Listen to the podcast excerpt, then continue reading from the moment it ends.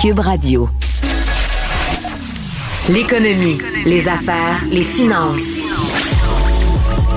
Pour bien gérer votre portefeuille, mêlez, mêlez vos affaires. Avec Yves Daou et Michel Girard. Cube Radio.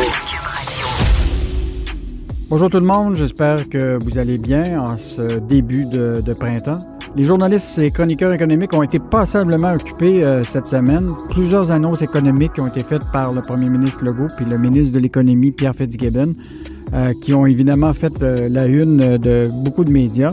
On a parlé d'un prêt de 50 millions à Lyon Électrique, la compagnie de Saint-Jérôme, pour un investissement de, dans une usine de batterie dans, la, dans la région. Près de 50 millions à une firme américaine de technologie de l'information pour créer 700 emplois au Québec. Et on a parlé évidemment de la révision de la rémunération des dirigeants d'Investissement Québec, euh, des millions, euh, autant pour le PDG qu'évidemment pour tous les, euh, les, vice-présidents à Investissement Québec, qui est devenu, dans le fond, la banque de l'État pour financer des projets au Québec. Alors, ces annonces ont soulevé beaucoup de débats, et évidemment plusieurs enjeux. Doit-on subventionner des entreprises avec de l'argent public alors qu'elles ont eux-mêmes les moyens financiers de le faire? Est-ce que euh, les sociétés de capital de risque qui existent au Québec, et on en a beaucoup, y compris des banques qui font du, du prêt de capital de risque, est-ce qu'on a vraiment besoin d'une banque de l'État comme Investissement Québec pour faire des prêts pardonnables, des prêts à, faux, à taux faible d'intérêt euh, aux entreprises? Des enjeux qu'on analyse avec vous. Bon malado. L'économie, les affaires, les finances. Pour bien gérer votre portefeuille, mêlez, vos affaires. Cube Radio. Depuis plusieurs mois, le gouvernement Legault travaille à fusionner les activités là, du ministère de l'économie et de l'industrie avec euh, Investissement Québec. Déjà, euh, cette fusion-là semble avoir ouvert les vannes de dépenses pour les salaires et les bonis. Euh, déjà, on a transféré plusieurs employés du ministère vers Investissement Québec. Cette semaine, on a annoncé la révision de la politique de rémunération des hauts dirigeants d'Investissement Québec. La question qu'on se pose, c'est est-ce qu'on a vraiment besoin d'Investissement Québec comme la Banque de l'État alors qu'il existe beaucoup de capital de risque au Québec? Alors, pour en discuter, je reçois notre chroniqueur économique, Michel Girard, qui est chroniqueur au Journal de Montréal, Journal de Québec. Salut, Michel. Salut, Yves. Tu as probablement été très surpris de cette nouvelle politique de rémunération du gouvernement à l'égard du PDG d'Investissement Québec. on parle d'une rémunération de 1,1 million. Se rajoute à ça, évidemment, des rémunérations euh, significatives pour les premiers vice-présidents et autres. La question que, je me pose aujourd'hui, c'est quand tu regardes qu'il y a eu ce transfert, cette fusion-là entre Investissement Québec et le ministère de l'Industrie, tu as toute la rémunération, puis il y a tellement de capital de risque au Québec. On a-tu vraiment besoin d'une banque de l'État comme Investissement Québec euh, aujourd'hui? Ben, en fait, euh, le rôle, oui, on peut en avoir besoin, mais pour les tout simplement pour répondre aux, besoins de financement des entreprises qui, qui, qui n'ont pas accès ou qui se font refuser euh, des, des, des, prêts ou des demandes de, capital de risque auprès soit de la Caisse de dépôt de placement ou nos fonds de travailleurs, le Fonds de solidarité de la FTQ, euh, Fonds d'action de la CSN, au capital régional des jardins, là, qui font évidemment, qui investissent dans les entreprises québécoises, euh, ou les fonds, d'autres fonds, là, il y, en a énormément, là, il y en a plusieurs, des fonds de capital de risque. Alors, regarde, alors c'est sûr que l'État pour les entreprises qui, qui se voient qui se voient refuser euh, des demandes de prêt ou des demandes de, de, de capital de risque, euh, bon, l'État pourrait intervenir. D'ailleurs, c'est ce qu'on fait, c'est le but d'ailleurs, notamment de fonds du Fonds de développement économique là, euh, qui relève du ministère de l'Économie. tu sais, c'est ce fonds-là là, qui qui a investi notamment 1,3 milliard dans la C-Series de Bombardier. On, on voit que ça a été tout un placement. La valeur est quasiment nulle. Mais Michel, ça ne peut pas être le, la, dernière, le dernier choix des entreprises comme banque s'ils n'ont pas accès ailleurs. Là, on voit qu'il y a des paquets de multinationales que, dans le fond, Investissement Québec, c'est leur choix euh, premier. Ben oui, parce que c'est ça, c'est que Investissement Québec euh, se substitue euh, à, à, tous les autres groupes qu'on vient de mentionner. Or, et Et puis, ben, c'est ça. Mais j'imagine que la, raison fondamentale pourquoi les entreprises, au lieu d'aller frapper à la porte euh, des caisses de dépôt de ce monde ou des fonds de solidarité de ce monde, ou des banquiers ou des banques, mm-hmm. euh, tout simplement visent, euh, frappent à la porte d'Investissement Québec parce qu'on voit bien qu'Investissement Québec probablement leur fait des prêts à bien meilleur taux. Puis en plus, il y a toute la panoplie maintenant du du fameux prêt dit pardonnable, qui est l'équivalent d'une subvention. Alors, euh, ça fait que les entreprises, les chefs d'entreprise sont, sont pas fous, eux autres, ils voient bien euh, que c'est bien mieux de faire affaire avec Investissement Québec, euh, qui semble, dont les fonds semblent déborder de, de, partout. Et puis, c'est peut-être aussi plus, plus facile pour eux d'obtenir justement euh, d'avoir réponse à leurs demandes euh, financières. Alors, euh, fait que c'est ça. Mais, je pense qu'il, mais je pense qu'il faudrait comprendre davantage pour nos, nos auditeurs, Investissement Québec, qu'est-ce qu'il fait? Il y a Investissement Québec qui est l'entité qui a ses propres fonds. pour investir autant dans les marchés des capitaux ou aussi faire des placements privés dans les entreprises. Puis tu as le Fonds de développement économique du Québec, qui est une espèce de fonds qui est un peu décidé par le ministre en disant moi là, je, je décide d'investir en Gaspésie, je décide d'investir dans telle région, mais c'est Investissement Québec qui gère ce fonds de développement économique là. Donc il y a comme deux grands budgets qui, euh, sont disponibles. Et là, des fois, on ne on sait plus si c'est dans le fonds de développement économique ou c'est les fonds propres d'Investissement Québec. Regarde, quand les placements, les placements sont à très haut risque, euh, c'est le Fonds de développement économique euh, qui intervient et l'argent vient de là parce que l'argent vient directement des coffres de l'État, des coffres du gouvernement du Québec. Quand hmm. c'est des placements moins risqués, ma compréhension, ça, passe par l'entremise d'Investissement Québec, qui joue finalement, Investissement Québec joue le rôle de, la caisse de dépôt ou joue le rôle des fonds de travailleurs, c'est-à-dire qu'ils investissent investissent dans des dans des entreprises. Mais hmm. le gros problème qu'on c'est beau quand on parle d'investissement Québec avec ses fonds propres, mais ces fonds propres, c'est les, fonds qui viennent du gouvernement quand même. Mm-hmm. Euh, donc, c'est des fonds publics, là, indirectement ou même directement. Euh, la question, c'est pourquoi Investissement Québec se substituerait euh, aux caisses de dépôt et aux, autres fonds à capital de risque. Alors, c'est ça qu'il faut surveiller. Comme je te dis, la seule, moi, la seule voie que j'y vois, c'est passe-moi l'expression, euh, comme euh, raisonnable d'avoir euh, des interventions de la part d'Investissement Québec auprès des entreprises, c'est quand les entreprises ne peuvent pas obtenir le même du, financement auprès, auprès de la caisse de dépôt ou des fonds à capital de risque. Hmm. Mais sinon, sinon c'est ailleurs. Ça devient un compétiteur. Hmm un compétiteur au fonds à capital de risque, je suis pas sûr que ça fait leur affaire, euh, les fonds de capital de risque. Là. Tu te rappelleras ah, euh, quand même que dans leur dernier rapport annuel, l'Investissement Québec a fait état là, de, de, rendement qui était négatif et des provisions de pertes là, qui, pouvaient, qui s'élevaient à plus de 600 millions de dollars. Leur prochain euh, rapport annuel ou, leur état financier ils sont, vont être au 31 mars de cette année, mais évidemment, ça va sortir autour du, mois de juin. Donc, euh, je pense que ça va être important d'analyser justement les pertes que l'Investissement Québec aura provisionnées pour cette année.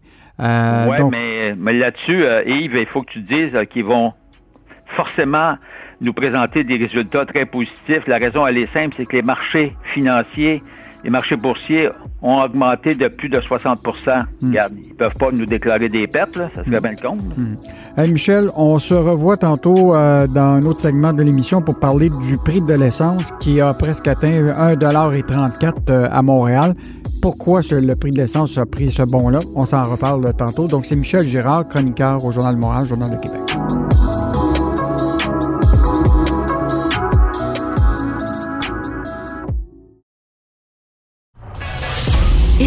Et Michel Gérard démystifient, informent et analysent le monde des finances. Pour que vous puissiez enfin vous mêler de vos affaires. Cube Radio. On a appris cette semaine que le prix du bois avait connu une hausse astronomique euh, depuis un bon bout de temps. On parle souvent que des augmentations peuvent frôler jusqu'à 300 euh, maintenant, certains détaillants de bois ne garantissent déjà plus les prix aux entrepreneurs pour les soumissions. Euh, impossible donc pour les consommateurs de respecter leur budget de rénovation ou d'autoconstruction. On s'attend à ce que les prix des maisons neuves, en raison de l'augmentation du prix du bois, pourraient augmenter de 15% Donc, un sujet qui est touche directement le portefeuille des Québécois. Et pour en discuter, je reçois Luc Boutillier, ingénieur, professeur titulaire au département des sciences de bois et de la forêt à l'Université Laval. Bonjour, M. Boutillier. Bonjour, M. Daou. Je sais que vous êtes un grand spécialiste de, de la forêt. Vous êtes intervenu au Journal de Montréal, Journal de Québec depuis plusieurs années. Euh, là, vous avez vu euh, dans, l'actualité qu'il y a même des exemples de quelqu'un qui avait prévu construire un gazebo qui coûtait normalement entre 8 et, 9 000 qui était rendu à 25 000 en raison du prix du bois. Vous, est-ce que vous avez une explication de, de, pourquoi il y a eu cette hausse rapide et vertigineuse du prix du bois au Québec? Euh, ben, D'abord, c'est parce que le bois est le matériau de base pour la construction domiciliaire sur le continent. Mhm. Euh, ça, c'est bien différent de ce qui se passe ailleurs dans le monde. Là. Euh, on, on, utilise beaucoup le bois pour faire les charpentes euh, des résidences et que depuis la depuis la pandémie, mhm. depuis le début de la pandémie, il y a eu un, boom de construction partout, mhm. tant aux États-Unis qu'au Canada et euh, qu'au Québec. Et euh, je pense que c'est essentiellement ça la, la, la raison là. Euh, une demande qui explose. Bon, écoutez, peut-être qu'on peut donner quelques chiffres. Allez-y. Euh, sur le marché américain, dans les dernières années, il se construisait 1,2 million de résidences par année. Hmm. depuis que, que le, le, depuis la pandémie, on roule plus à autour de 1,5 million. Alors, c'est 300 000 maisons de plus. Hmm. Euh, au Canada, euh, bon, ça roule à peu près à 200, 210 000 euh, mises en chantier par année. Ben, ça a rebaissé un petit peu au moment où on se parle, là, mais il y a eu une pointe à 250 000. Et au Québec, euh, normalement, on est autour de 45 000 mises en chantier par année. Et euh, là, en ce moment, euh, on est presque à 60. Hmm. Alors, ça veut dire 40 de plus euh, de construction de maisons. Ça, ça comprend pas, mais ça, ça comprend pas les chiffres aussi des permis de construction pour la rénovation? Ah non, non, non, je, c'est ça. Je parle pas des permis, je mhm. parle des constructions qui ont euh, mhm. euh, concrètes là. Mhm. Alors, tout ça dans un contexte où, au moment où la pandémie a frappé, au moment où on a mis le Québec sur pause, ben tout a pratiquement arrêté. Euh, on n'a pas, on n'a pas constitué de réserve, on n'a pas euh, stocké des inventaires. Hmm. Et euh, bien sûr, c'est un des premiers secteurs qui est reparti. Hmm. tout le monde parle de croissance en V. Là. Dans le hmm. cas de l'industrie du siège, c'est un V très, très étroit et très prononcé. Mais néanmoins, on n'avait pas de réserve. Les usines étaient tournées très, très lentement. Là, on tourne à 100% de capacité. Mais on n'arrive pas à la demande. Puis là, je n'ai pas parlé de rénovation, mm, mm. Euh, qui, ça aussi, euh, ça a explosé. Là, le, castor bricoleur qui sommeille dans le cœur de Longue Gérard, là, ben, euh, quand, il s'est réveillé, c'était pour faire du, une construction en bois. Alors, euh, Monsieur Boutillier, vous, là, vous connaissez bien cette industrie-là, là, qui part de, la forêt publique ou la forêt privée, puis après ça, qui s'en va jusqu'au 2 par 4 ou directement chez les détaillants BMR et Patrick Morin de ce monde. Là. Qui, dans cette chaîne d'approvisionnement-là, actuellement, profite de plus de la situation qui, euh, évidemment, s'en met plus dans les poches qu'à d'autres moments? Là? Ben, euh, là, pour le moment, c'est les entreprises de siège comme telles. Mm-hmm. Euh, c'est très clair et euh, bon, on invoque qu'il y a eu des années de vaches très maigres, ce qui est vrai. Mhm. euh, les, gens qui sont pas, qui, sont sortis vivants de la crise de 2006 à presque 2010, il y a eu quatre années de vaches très maigres où on couvrait à peine euh, les coûts de le coût de revient. Euh, et là, en ce moment, c'est surtout eux autres parce que pour ce qui est des entrepreneurs qui coupent les arbres ou euh, des, euh, des, détaillants qui vendent des matériaux, il n'y a pas de détaillant qui vend plus cher. C'est essentiellement parce que ce qu'on lui offre comme comme produit, c'est plus cher. Alors, mm. c'est pas évidemment tout le monde prend un petit peu sa marge, là, mais le mm-hmm. gros de, de, de, de la hausse, c'est l'industrie. Il faut dire que nous, comme Québécois, on en fait un peu parce que la plupart de ces euh, la plupart de ces... Euh, Compagnies de sillage de siège, c'est ça, ces séries s'approvisionnent en forêt publique. Et notre système de fixation des redevances pour euh, les bois sur pied comporte une, une, actualisation quatre fois par année en fonction du prix des produits. Alors là, comme cette hausse dure depuis depuis plus que quatre mois, ben, c'est certain qu'on est allé chercher un petit un petit pécule là. Euh, et, puis finalement, il y a une troisième catégorie qui, fait des sous, c'est qu'il y a certains entrepreneurs qui euh, euh, ont joué, évoluent sur le marché des, des, enchères, parce qu'au Québec, les bois de boue, il y en a 25% 25% de la forêt qui est offerte à l'industrie euh, passe par un mécanisme d'enchère. Il y a certains entrepreneurs qui euh, font euh, des mises, mhm. les remportent et donc coupent et vendent directement aux, aux scieries. Alors, ce groupe d'entrepreneurs devrait aussi profiter de cette manne. Le Parti québécois, cette semaine, a lancé quand même une idée intéressante qui mérite de, discussion et de débat. Il proposait une idée d'un Patriot Act du bois. C'est-à-dire qu'il faudrait réserver une partie de, la forêt québécoise pour desservir le marché québécois à des prix euh, plus avantageux aux Québécois que, mettons, le bois d'œuvre qui s'en va euh, pour exportation aux États-Unis. C'est une idée euh, qui, qui, mériterait d'aller d'être discutée? Euh, J'avoue que je suis un peu perplexe vis-à-vis de cette idée-là, parce que ce qui est le plus payant pour les fiers québécois, euh, c'est encore de vendre sur le marché québécois en profitant de la montée des prix que euh, mm. la, la, la, demande euh, induit. Mm. réserver du bois, écoutez, sur le marché américain, l'industrie québécoise, c'est un petit peu en bas de 60 euh, qui, est, qui, est, vendu sur le marché américain. Hmm. Euh, donc, 40% euh, de la production va surtout au Québec. Hmm. et puis là, l'idée d'intervenir pour que on puisse contrôler le prix, disons que c'est hmm. un peu étrange. De, qui va contrôler ça? C'est quoi? Ça va être quoi le prix juste? Déjà, on en a plein les bottes avec les redevances là, que certains trouvent injuste mhm. parce que le gouvernement intervient.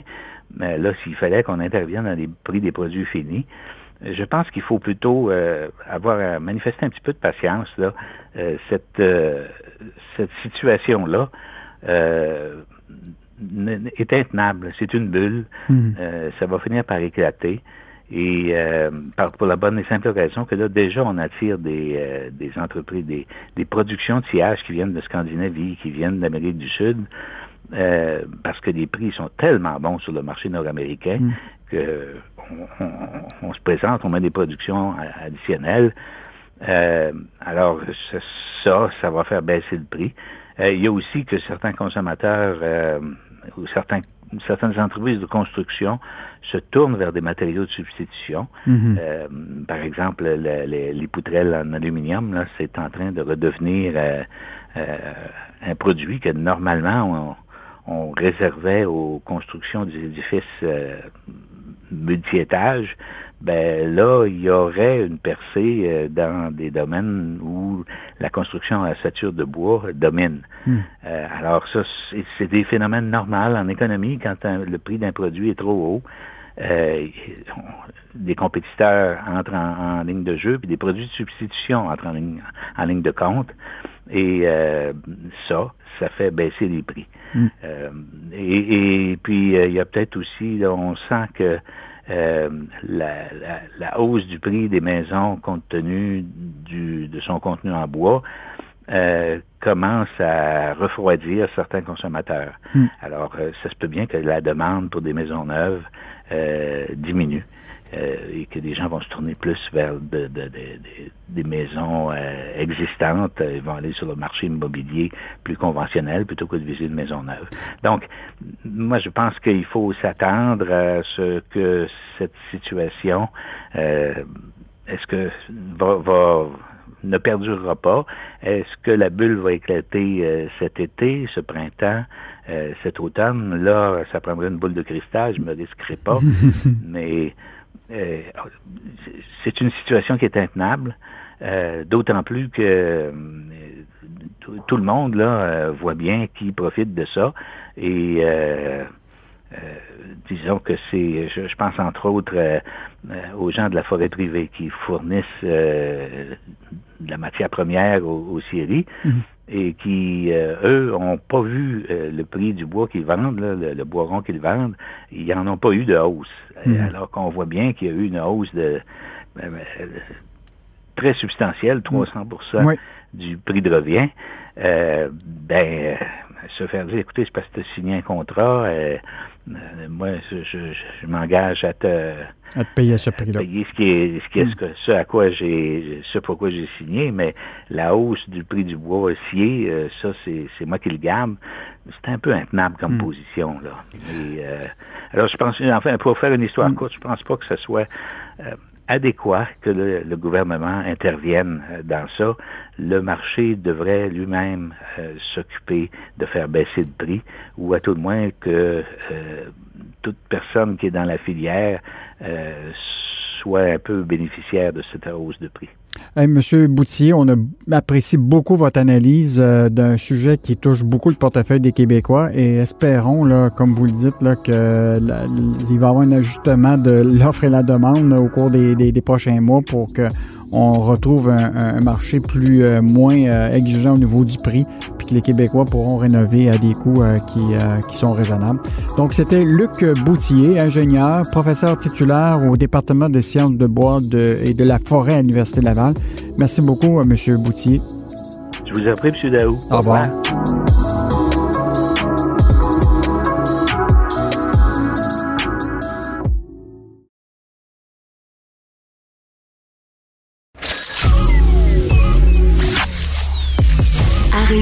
Virer sur une scène. Yves Daou et Michel Girard vous rendent la monnaie de votre pièce. Vous écoutez Mêlez-vous de vos affaires avec Yves Daou et Michel Girard. Cube Radio.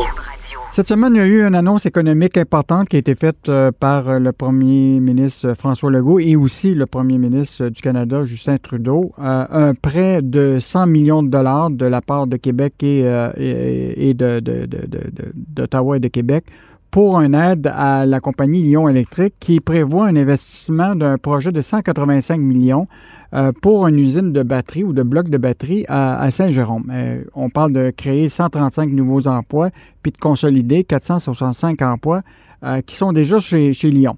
On sait que Lyon Électrique, c'est un fleuron du Québec qui a été le pionnier dans l'autobus électrique au Québec, l'autobus scolaire, puis qui s'en va vers le camion urbain électrique. On pourra en discuter euh, de ce projet d'usine au Québec et des développements de l'entreprise. Je reçois son PDG, euh, Marc Bédard. Bonjour, euh, M. Bédard. Bonjour, M. Daou. Vous avez eu une semaine passablement occupée. En fait, je me rappelle un peu de, de, la conférence de presse. Vous avez été comme un trait d'union entre le premier ministre Trudeau et le premier ministre Legault qui ne s'étaient pas vus depuis un bout de temps. Est-ce que vous avez servi de réconciliation nationale? je ne sais pas. je sais pas. Tant mieux parce que si, les beaux projets peuvent, euh, peuvent rassembler le gouvernement provincial puis le gouvernement fédéral, on en est vraiment, vraiment content. Mais moi, je peux vous dire, M. Daou, que dans ce dossier-là, les deux gouvernements ont vraiment travaillé en équipe. Puis ça, c'était vraiment, vraiment apprécié. Je pense que au-delà du prêt, parce que c'est important, je vais revenir tantôt sur euh, les prêts, euh, mais sur le, projet lui-même de l'usine, euh, bon, c'est un projet de 185 millions. on sait qu'il y, a de l'aide, mais le projet en soi, là, cet investissement-là à Saint-Jérôme, ça va être quoi exactement? Bien, en fait, c'est tout un projet. Hein. C'est une première au Canada, premièrement. Donc, c'est une usine de batterie. Mm-hmm. Et euh, c'est une usine de batterie qui est complètement automatisée. Euh, donc, juste pour vous donner une idée, là, en ce moment, il y a une euh, Gigafactory, là, comme on appelle de Tesla euh, au Nevada. Oui. C'est un peu ça en plus petit, donc avec une grande, grande vitesse de production. Donc, ce qu'on fait, c'est qu'on va partir des cellules batteries, on crée notre propre module batterie, et après ça, on crée notre propre pack batterie.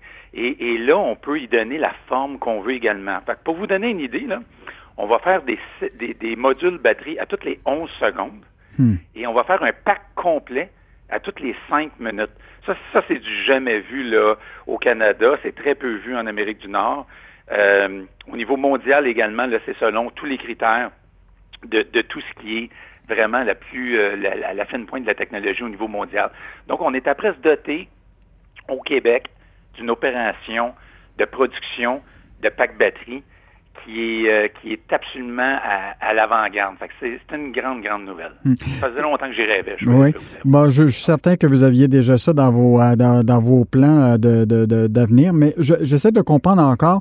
L'usine à, à Saint-Jérôme actuellement euh, fait à la fois de, de l'assemblage, mais il ne faisait pas de, de blocs de batterie, c'est ça? Ah, excusez, non, c'est une bonne question. Non, on fait, on fait également nos, euh, nos, nos packs batteries là euh, aujourd'hui, mais on le fait euh, dans un mode manuel. OK.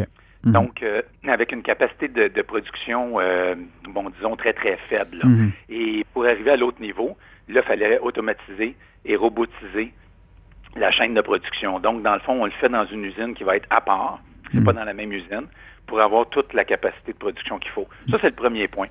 Le deuxième point, je veux pas tomber trop technique, mais mm. comment comment c'est fait, c'est qu'aujourd'hui, nous, on part d'un module batterie. Puis un module, c'est un ensemble de cellules. Et on part de ça, donc on achète d'un fournisseur externe. Et là, après ça, on produit le pack batterie avec toutes les composantes, là, dont plusieurs sont propriétaires à Lyon. Et maintenant, ce qu'on va créer, c'est qu'on va partir de la cellule et on crée notre propre module.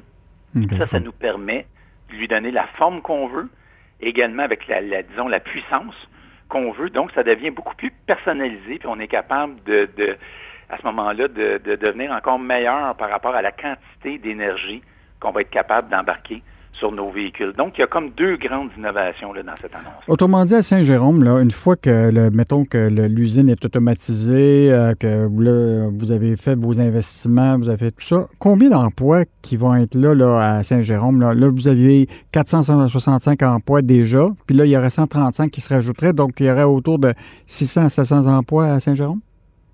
Ah, facilement. Regardez, juste pour vous dire, là, euh, en fait, à chaque semaine, hein, il y a des nouveaux emplois qui, qui se créent. Mm. Et euh, aujourd'hui, juste à notre usine de Saint-Jérôme, on est rendu au-dessus de, de, de, on est rendu au-dessus de 500 là, mm. dans Lyon déjà, ouais, déjà aujourd'hui.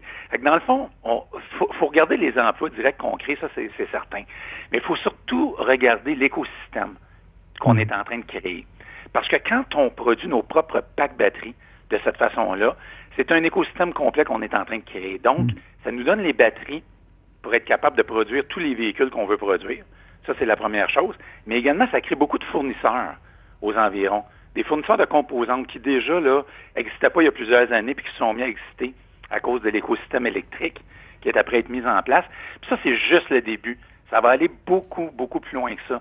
Donc, c'est comme si la 135 emplois qu'on va créer au départ, là, qui va devenir à peu près au-dessus de 300 emplois pendant tout le projet, c'est comme la pointe de l'iceberg parce qu'on peut compter qu'il y a au moins 10 emplois indirects pour chaque emploi direct. C'est sans compter tout le reste de l'écosystème qui est en train de se créer. Hmm. Mm. Fait que tout ça, là, ça ne fait pas juste bénéficier à Lyon. Ça, ça bénéficie au Québec au Canada, ça c'est certain, mais ça bénéficie aussi à tout l'écosystème électrique qui est en train de se créer. Puis c'est tout un écosystème qu'on est en train de créer. Là. Je vous ai rencontré une fois, euh, puis euh, évidemment, on a eu de plusieurs entrevues avec vous, autant au niveau du journal que. Et euh, je connais que, quelques gens qui, tournent autour de Lyon électrique là, parce que j'ai eu des, amis qui étaient employés, tout ça. Vous êtes un vrai entrepreneur. Vous avez une vision de cette entreprise-là. Vous savez exactement vous allez la, la faire croître. Puis là, vous vous apprêtez à vous en aller en bourse prochainement pour lever un demi-milliard.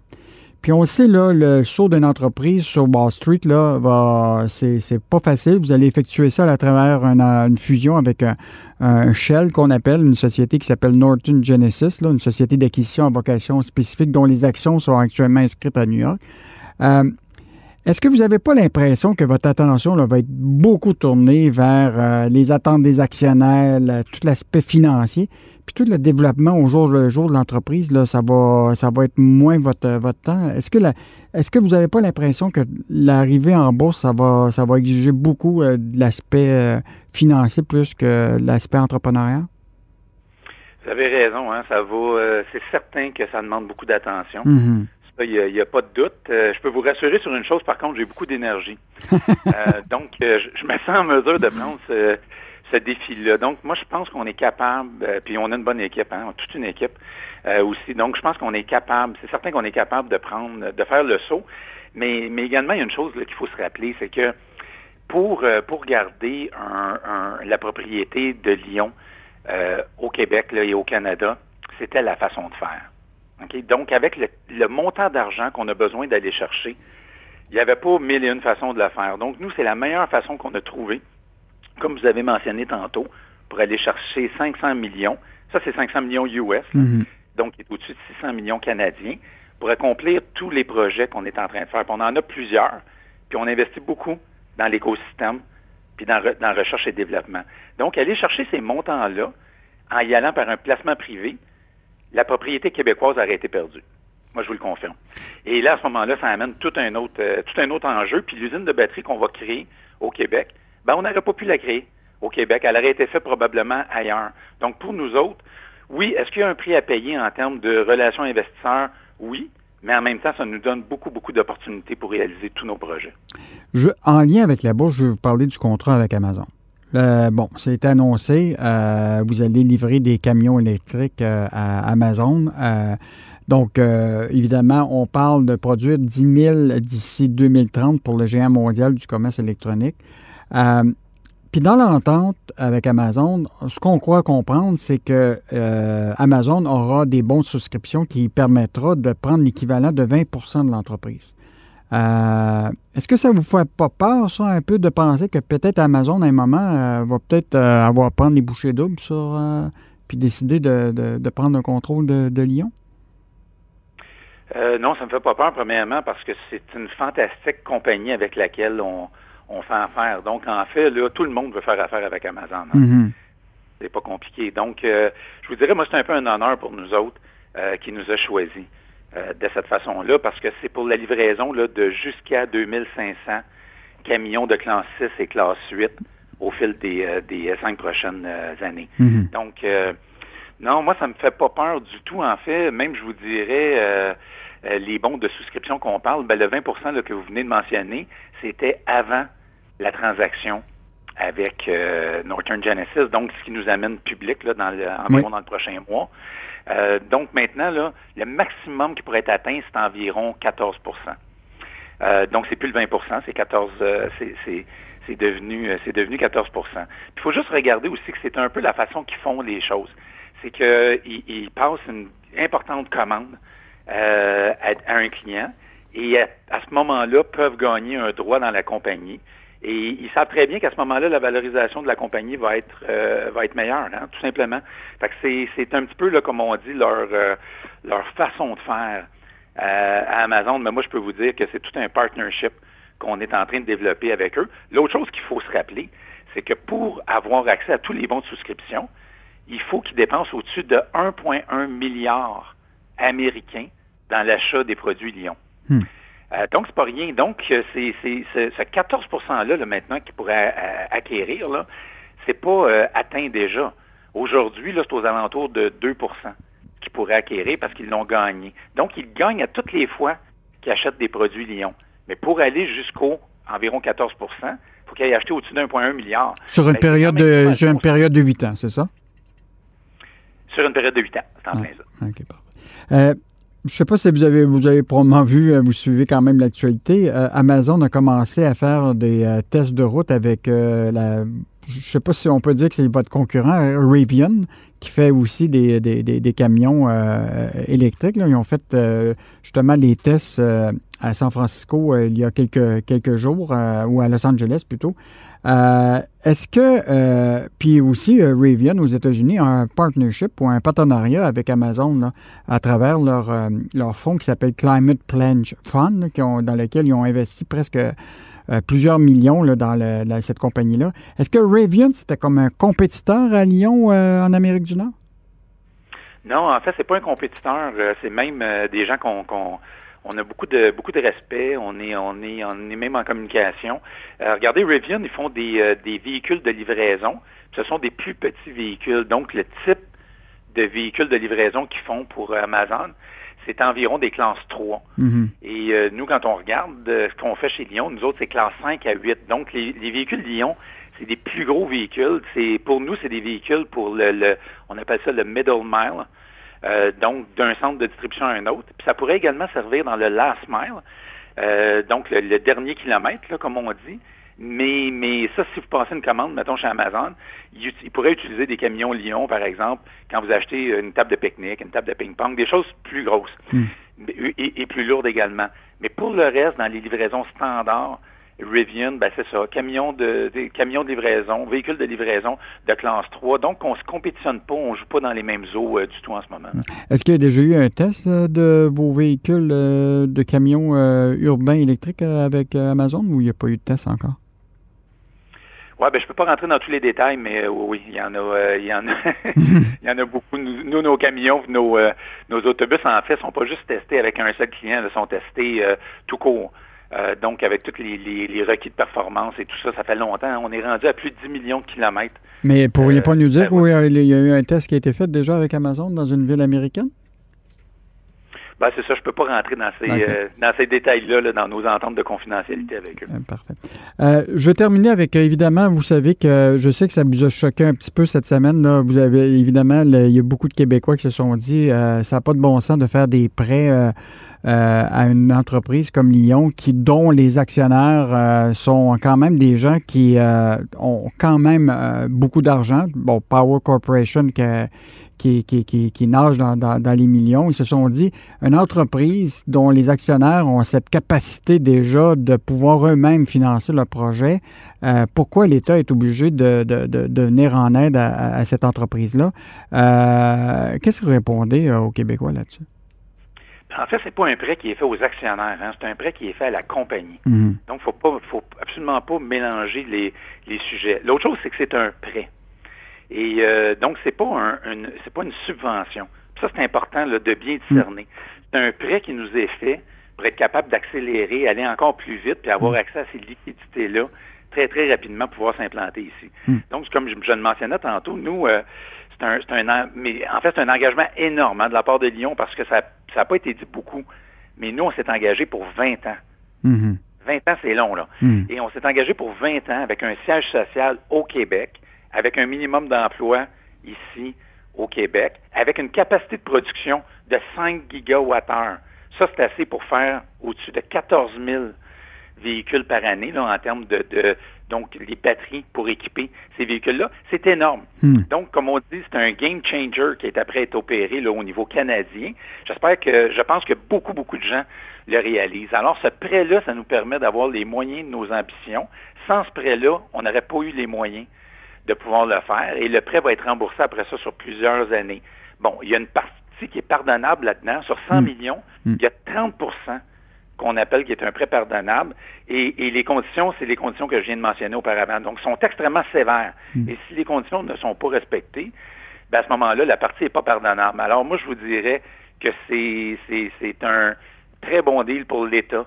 Euh, également, pour Lyon, c'est extrêmement apprécié parce que sans ça, on n'aurait pas pu le faire. Alors, euh, je pense que les gens là, qui disent c'est fait à des gens qui sont riches ou tout ça mélangent complètement.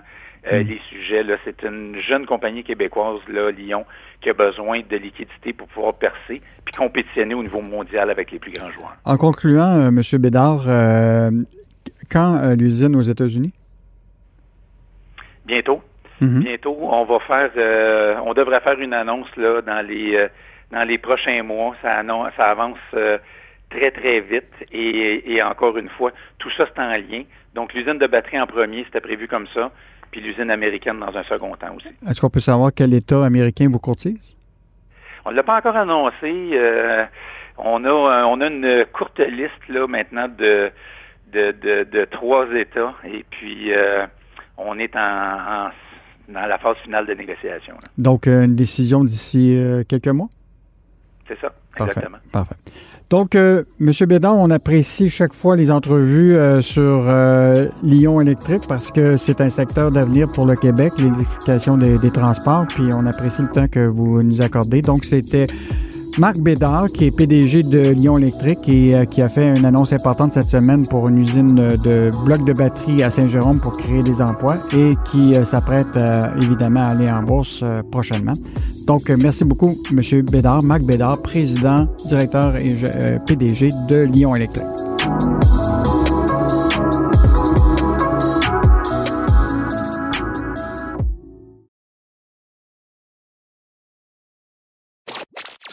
Que l'argent fasse le bonheur, mêlez-vous de vos affaires. Avec Yves Daou et Michel Girard. On a appris cette semaine, selon euh, Statistique Canada, que la majeure partie de la croissance euh, de l'inflation, qui est atteint en février 1,3% euh, vient du, de la croissance du prix de l'essence d'une année à l'autre, qui était de 5 Or, euh, je reçois Michel Girard, chroniqueur au Journal de Montréal et Journal de Québec, pour parler qu'est-ce qui se passe avec le prix de l'essence à la pompe et d'où vient cette augmentation. Salut Michel. Salut Yves. Tu analyses dans ta chronique là, comment s'établit justement cette hausse-là du, du, prix de l'essence? Explique-nous donc ça. Bien, ce qui arrive, c'est que, bon, le prix de l'essence, il y a beaucoup de composantes là-dedans. Hein. Mhm. Alors, euh, notamment, euh, tu sais, le, le, prix de gros, là, de, le, prix de l'essence évolue euh, dans des facteurs. Il y a évidemment le, baril de pétrole, qui est un mhm. facteur très important. alors, le, prix du baril de pétrole, puis quand on fait référence au prix du baril de pétrole, ben, tu sais, les deux grands, les, les deux grands baromètres, c'est le, WTI là, américain, puis le Brent euh, de la mer du Nord. Puis aussi, évidemment, il y a, le Canadian Crude Index là, qui, qui représente, si l'on veut, le pétrole euh, canadien. Alors, quand on voit l'évolution, évidemment, les prix des barils de pétrole, du baril de pétrole a augmenté euh, depuis depuis le début de l'année. bon, alors, et, ça, c'est un des facteurs. Puis après ça, les autres facteurs, c'est la marge de raffinage et puis, bien sûr, il y a toutes nos taxes. Là. Ben, mm. c'est sûr qu'on a, nous, on a un paquet de taxes sur le prix de l'essence. Les taxes, euh, plusieurs sont fixes, la taxe d'accise fédérale puis la taxe provinciale sur les carburants. Bon, ça, ça, ça, ça, varie pas. Le baril de pétrole, il, pourrait être à 5 cents, puis on, chargerait, euh, on chargerait 20 cents le litre au hmm. niveau de la taxe provinciale. ça change rien. C'est des taxes fixes. Mais cela étant dit, euh, par contre, la grande découverte que moi j'ai faite, parce que, tu sais, on, j'ai toujours, ça fait longtemps que, je suis l'évolution du prix du baril de pétrole. Et puis, euh, à venir jusqu'en 2018, euh, euh, la Régie de l'énergie publiait le, détail, comment évoluait le prix de pétrole, notamment avec la marge de raffinage des, pétrolières. Puis, je notais que souvent de fois, le prix augmentait parce que la marge de raffinage augmentait. Mais cela, maintenant, on ne publie plus la marge de raffinage. Mais ce que j'ai découvert, c'est qu'imagine-toi, même si le prix du pétrole canadien est vraiment inférieur au prix du WTI ou du Brent, euh, du baril de pétrole, euh, ça n'a aucune importance parce que nous, le prix de l'essence au Québec est déterminé en fonction, tiens-toi bien, du prix de l'essence à la rampe de chargement au port de New York. Donc, ça veut dire que si d'habitude, on avait dit que finalement notre source d'approvisionnement pour euh, le pétrole était le pétrole qui venait de l'Alberta, qui est beaucoup meilleur marché que le prix du, de pétrole. Là, la source d'approvisionnement n'a pas d'indication du tout sur le prix. On prend le prix de New York, puis that's it.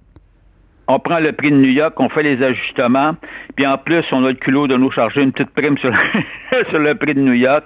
Et voilà, c'est comme ça qu'on établit la base la base euh, qu'on appelle la base, c'est à, la rampe de chargement là, à Montréal, mais la rampe de chargement à Montréal n'a aucun lien puisque c'est la rampe de chargement euh, de New York qui compte. Là.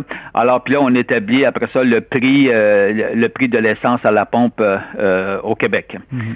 C'est comme ça. Donc, on est strictement dépendant de l'évolution du prix du pétrole à New York. Mhm. Point à la ligne. Les, ben là, les gens vont me dire, ouais, mais à New York, ça coûte bien moins cher l'essence. Non, non, non. C'est parce que tu as, le prix du as le prix euh, évidemment que, les pétroliers chargent, après ça, il y a toutes les taxes. La mm. grande différence entre le Québec, ce que ça nous coûte en, en essence par rapport aux États-Unis, la grande différence, c'est les taxes. Nous, mm. on rajoute beaucoup plus de taxes. Ben Michel, on euh, verra. Euh, les gens sont beaucoup en télétravail pour le moment. Ils, utilisent moins leur voiture, mais euh, quand ils vont commencer à revenir au travail, puis etc., puis qu'ils vont voir davantage le prix de l'essence, je pense qu'il y aura plus de réactions des, consommateurs. Jusqu'à date, il y a eu moins de réactions à, cette hausse-là, mais je m'attends très, très bien que le, retour au travail à, l'automne, si, ces prix-là sont encore élevés, là, que, que, les gens vont créer. Donc, merci Michel de ton analyse. C'était Michel Girard, chroniqueur au Journal de Montréal, au Journal de Québec.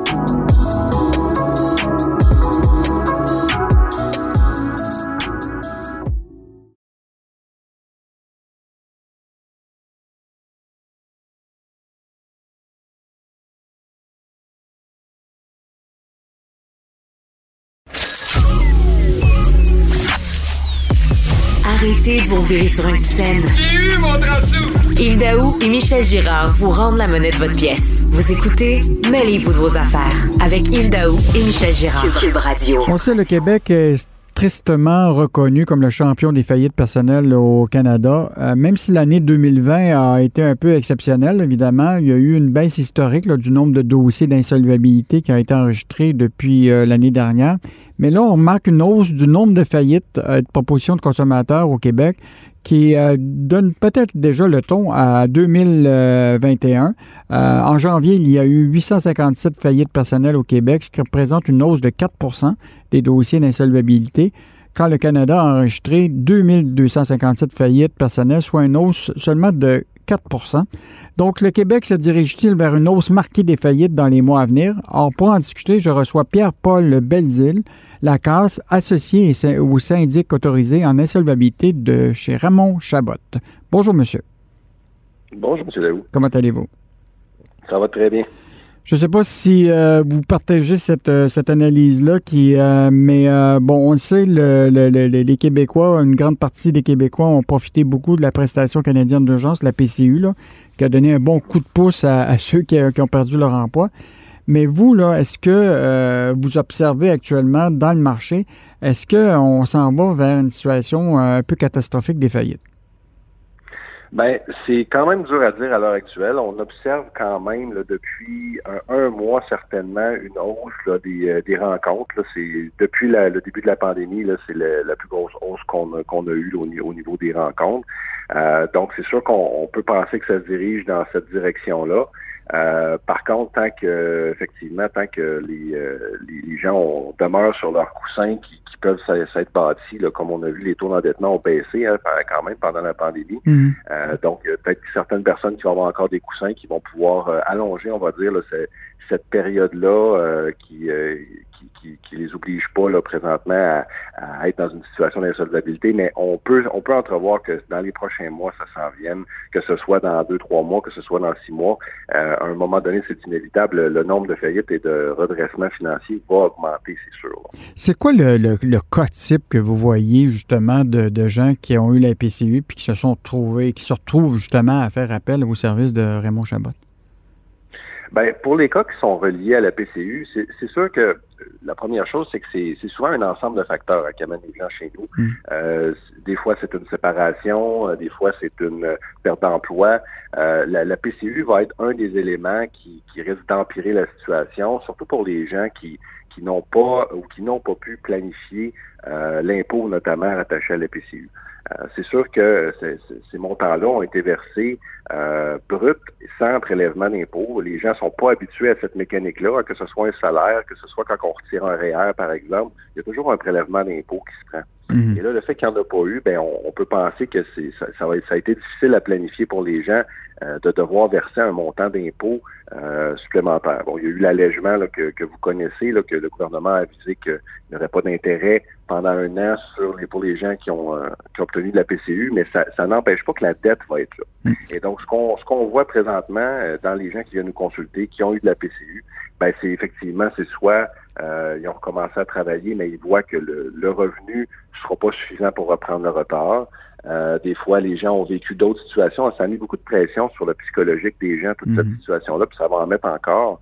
Et donc, euh, il faut, entrevoir que les séparations, euh, les problèmes de santé mentale, tout ça euh, va augmenter. Et ça, c'est tous des facteurs qui, nous, comme syndic autorisant l'insolvabilité, ça, ça augmente la détresse des gens et donc les, la situation financière précaire ça suit cette détresse-là à un certain niveau. Là. Donc, c'est, c'est ça qui nous fait dire aussi qu'il va y avoir des, peut-être des nouvelles causes aussi là, reliées aux problèmes de santé mentale, puis plus de séparation, parce que si on a été confiné, euh, déjà que dans une situation où ça allait pas nécessairement bien, où c'était plus moyen, ben disons que ça n'aura probablement pas amélioré les, choses. Beaucoup de gens euh, se posent la question, dans les cas de faillite, est-ce que la, fameuse prestation canadienne d'urgence qu'on a reçue est saisissable ou pas?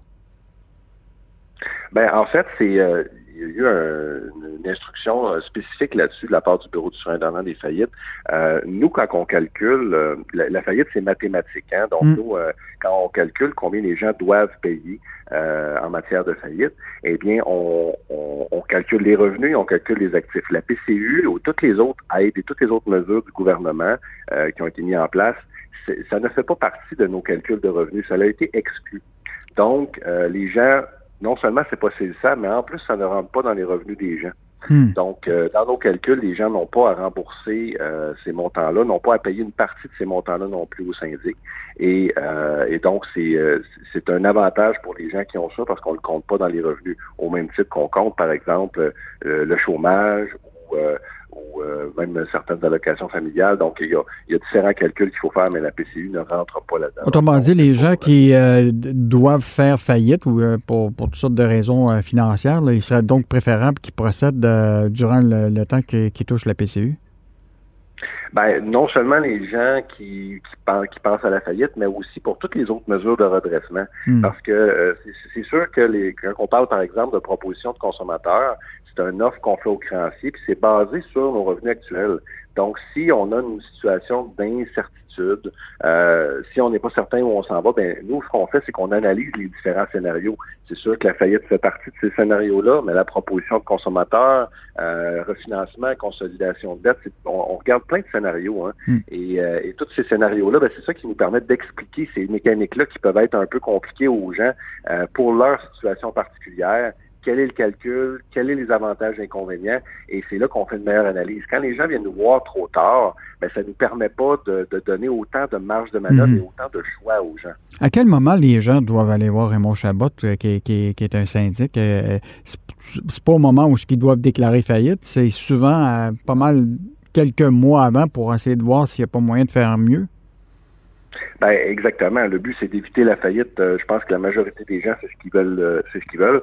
Et donc, euh, et donc la meilleure façon c'est dès qu'on est dans une situation d'insolvabilité. Ça, ça veut dire quelqu'un qui a plus de dettes que d'actifs puis qui voit pas que ça baisse. Quelqu'un qui est qui est dans l'incapacité de faire baisser ces fameuses cartes de crédit. que les taux d'intérêt sont trop élevés puis que les gens payent juste l'intérêt, ça ne baisse pas.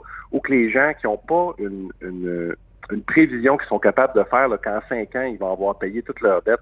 Ben moi, ces gens-là, je les conseille toujours de venir nous voir pour qu'on puisse analyser leur situation, leur donner un plan de match euh, dans un délai, par exemple, de, cinq ans ou moins, va permettre qu'il n'y ait plus aucune dette avec ça. C'est toujours ça le plan de match. Hum. Bon, on apprécie beaucoup euh, votre analyse parce que bon, les, les, mois euh, devraient s'améliorer parce qu'on voit quand même un début de reprise économique. Les gens, bon, la, situation de l'emploi s'améliore, donc on devrait espérer qu'il y aura moins de, de faillites, mais on comprend très bien qu'il existe des services pour aider les Québécois là, à à prévenir les coûts. Donc, euh, c'était Pierre-Paul Belzile-Lacasse, qui est associé et syndic autorisé en insolvabilité chez Raymond Chabot. Merci beaucoup, euh, M. Belzile-Lacasse, pour cette, euh, cette analyse. Merci, M. Merci.